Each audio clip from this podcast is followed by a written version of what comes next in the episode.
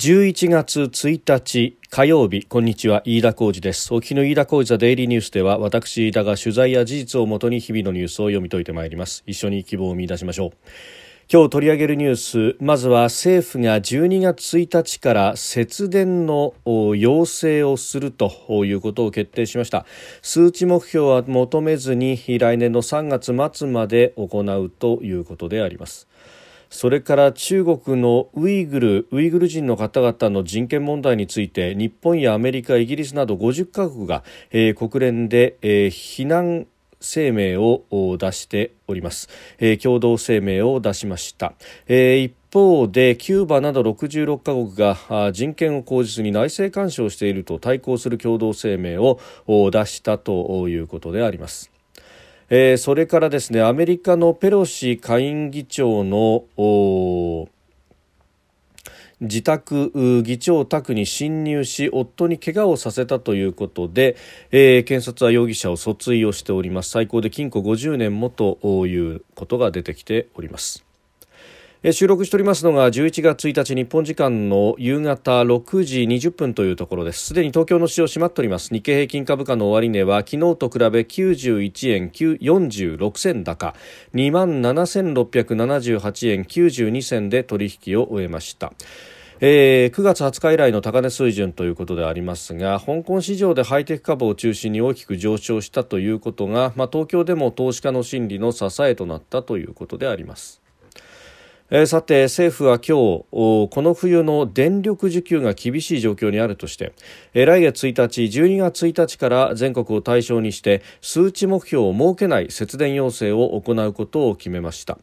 えー、室内では重ね着をするなど無理のない範囲で節電に協力を求めるということでありますが、えー、これは閣議決定されたということで西村経産大臣が閣議後の会見の中で、えー、夏に続いてこの冬も節電を要請することになるが無理のない範囲で協力してほしいというふうに述べたということであります。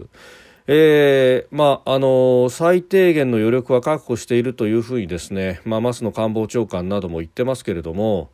まあ、この、えー、節電要請をですねうん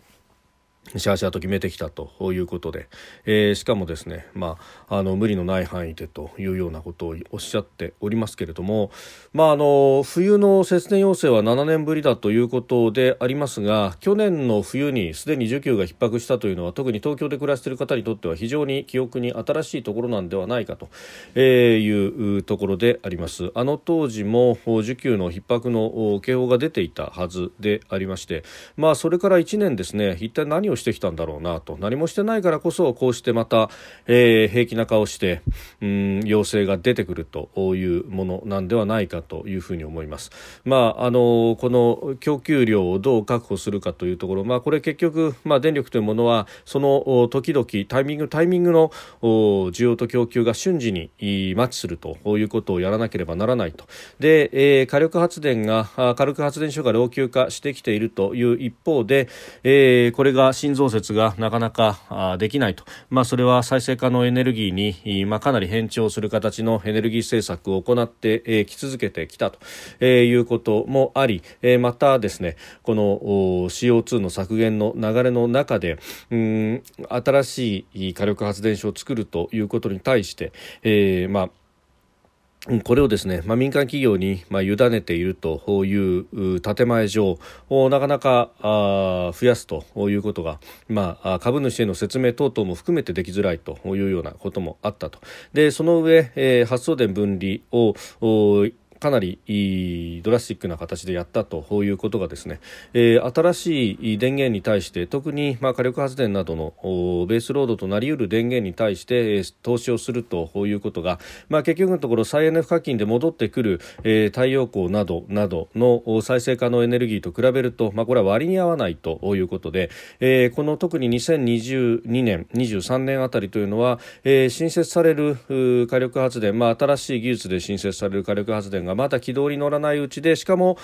既存の火力発電等々が、まあ、老朽化をしそして、えー不具合を起こす可能性が高くなると一番需給が逼迫するだろうということは前々からこれ言われたことでもあるようであります。で、えー、結局ここのところをですね、まあ、あの既存の流れ特に311東日本大震災福島第一原発の事故より前は、えー、原子力発電で埋めるというのが計画であったわけでありますが、まあ、これがうん、まあ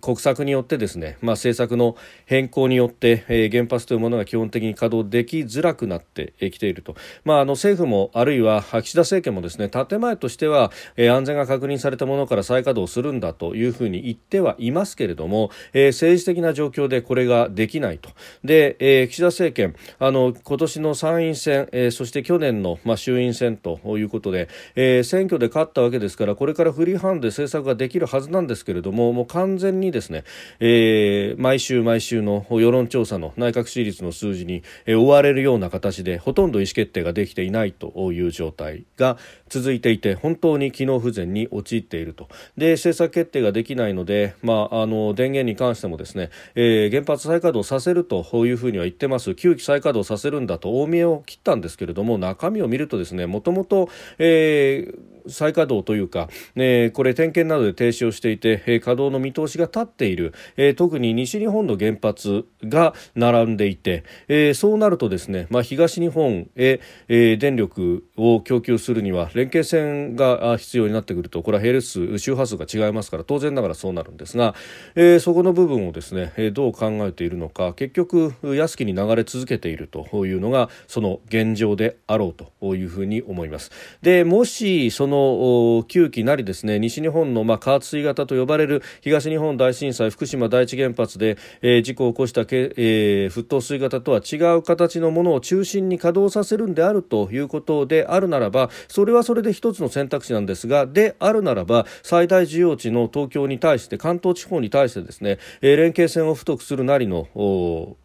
対応というものを、えー、もっと迅速に取るべきであったというふうに思いますし、えー、そこの部分をまあ、やってはいるのかもしれませんけれども、えー、結局、去年と同じような状況で、えー、節電の要請というものをやってく、えー、ると、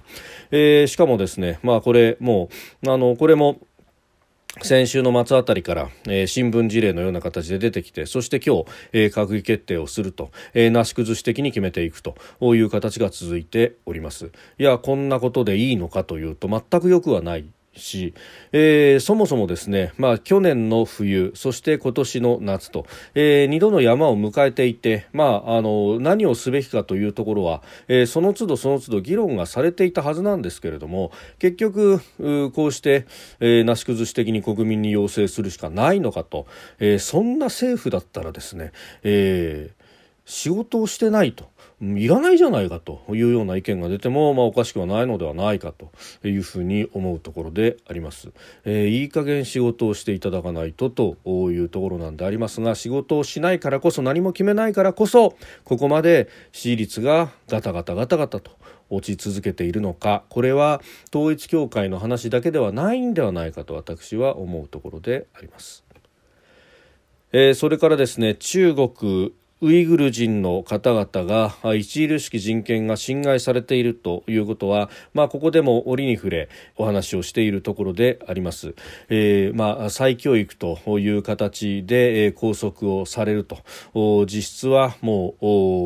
う強制収容所に近いような形なのではないかということが、まあ、西側のメディアを中心にもう報道もされ、えー、そして、まあ、国連のですね、えー、人権高等弁務官も退任の間際にですね、えー、そうした報告書を出すというようなことまでやってきた問題であります。えー、これに関して日本やアメリカ、イギリス、えー、などなど、えー、フランスも含めて50カ国を代表してカナダのレイ国連大使が、えー、現地10月31日国連総会の第3委員会、えー、人権を扱う委員会の会合の中で、えー、中国新疆ウイグル自治区で起きている人権侵害を深刻に懸念していると表明する共同声明を出しました、まあ、2019年からですねこういった人権状況をめぐる声明というものを出していて、えー、今年は去年に比べて3カ国が7カ国増えたということであります、まあ、この国連高等国連人民高等弁務官事務所の報告書の内容をですね、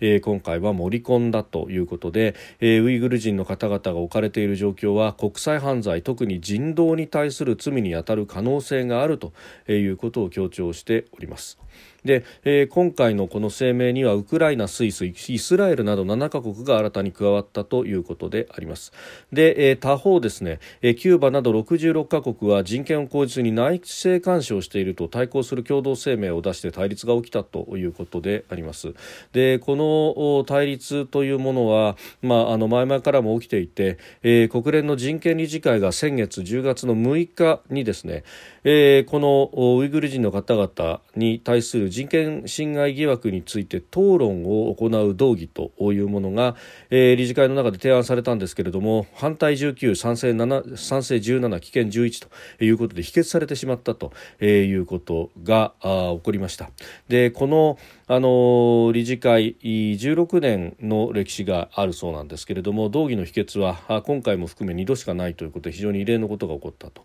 いうことで、まあ、これアメリカ、カナダ、イギリスなどが提案しまして他方、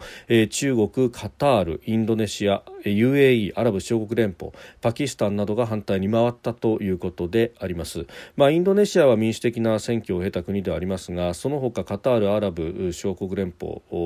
まあ、パキスタンも一応は選挙でということになってますけれども、まあ、あの強権的な国々を中心にということで、まあ、中国式現代化というものに対して、まあ、賛成的な、えー、国々、まあ、強権的な国々を中心に、えー、そちらのグループというような形になっております。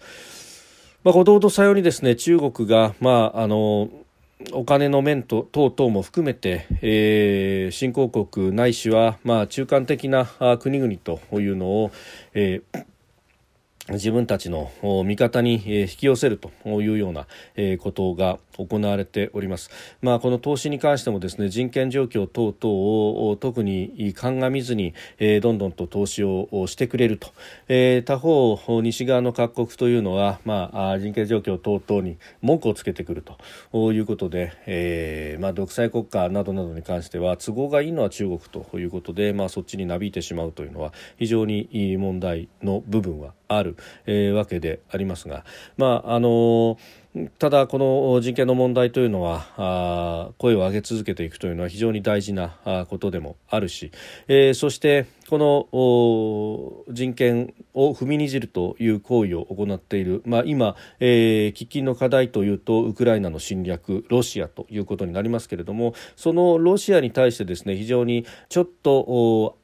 背を向けつつあるかというところではありますけれどもただいまだに寄り添うような形でいるのが中国でありましてその中国に対しての見方というものが東ヨーロッパの諸国などからは非常に冷たい目で見られるようになっているということがあります。そして、まあ、ロシアがですねこれ、え、ウクライナからの穀物輸出などもこの戦争の一環で、え、止めるという段に至ってですね、え、これを止めているロシアに対してして、えー重要国であるところのアフリカやアラブの国々からもロシア何やってんだという目で見られているとでさらにそこと組みしている中国というところに対しても、えー、疑惑の目が向けられているとえいうことになりつつあるようであります。まあ、その辺も考えるとですね、えー、2つの価値観というものに何か分かれつつありますが、えー、どちらの価値観の方が長期的に見て、えー、人類益になるのかというところは、まあ、明白なんだろうというふうに思うところです。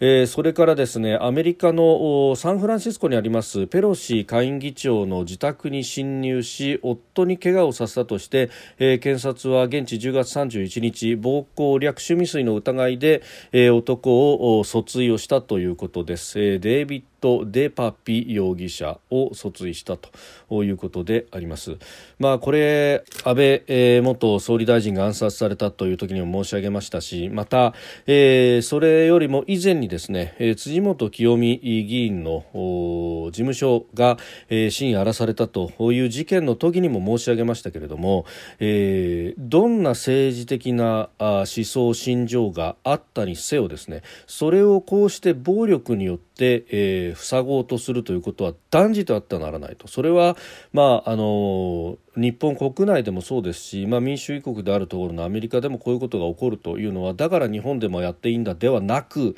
全くなくこういうことを一つ一つ許してはいけないということは声を大にして申し上げておきたいというふうに思うところであります。えー、この分断というものがですね行き着く先は、まあ、例えばアメリカのような社会にじゃあ日本もなっていいのかというところでこれはですね、えー、右とか左とかは関係がないことでありまして、えー、どちらにおいてもですね、えー、きちっと批判をしなければいけないところであるというところであります。えー、もう一度申し上げますがどんな思想や心情があるにせよですね、えー、言論というものを暴力で潰すということだけは絶対にあってはならないということはあ申し上げておきたいというふうに思います。飯田浩司はデイリーニュース月曜から金曜までの夕方から夜にかけてポッドキャストで配信しております。番組ニュースに関してご意見感想飯田 TDN アットマーク Gmail.com までお送りください。飯田浩司はデイリーニュース。また明日もぜひお聞きください。飯田浩司でした。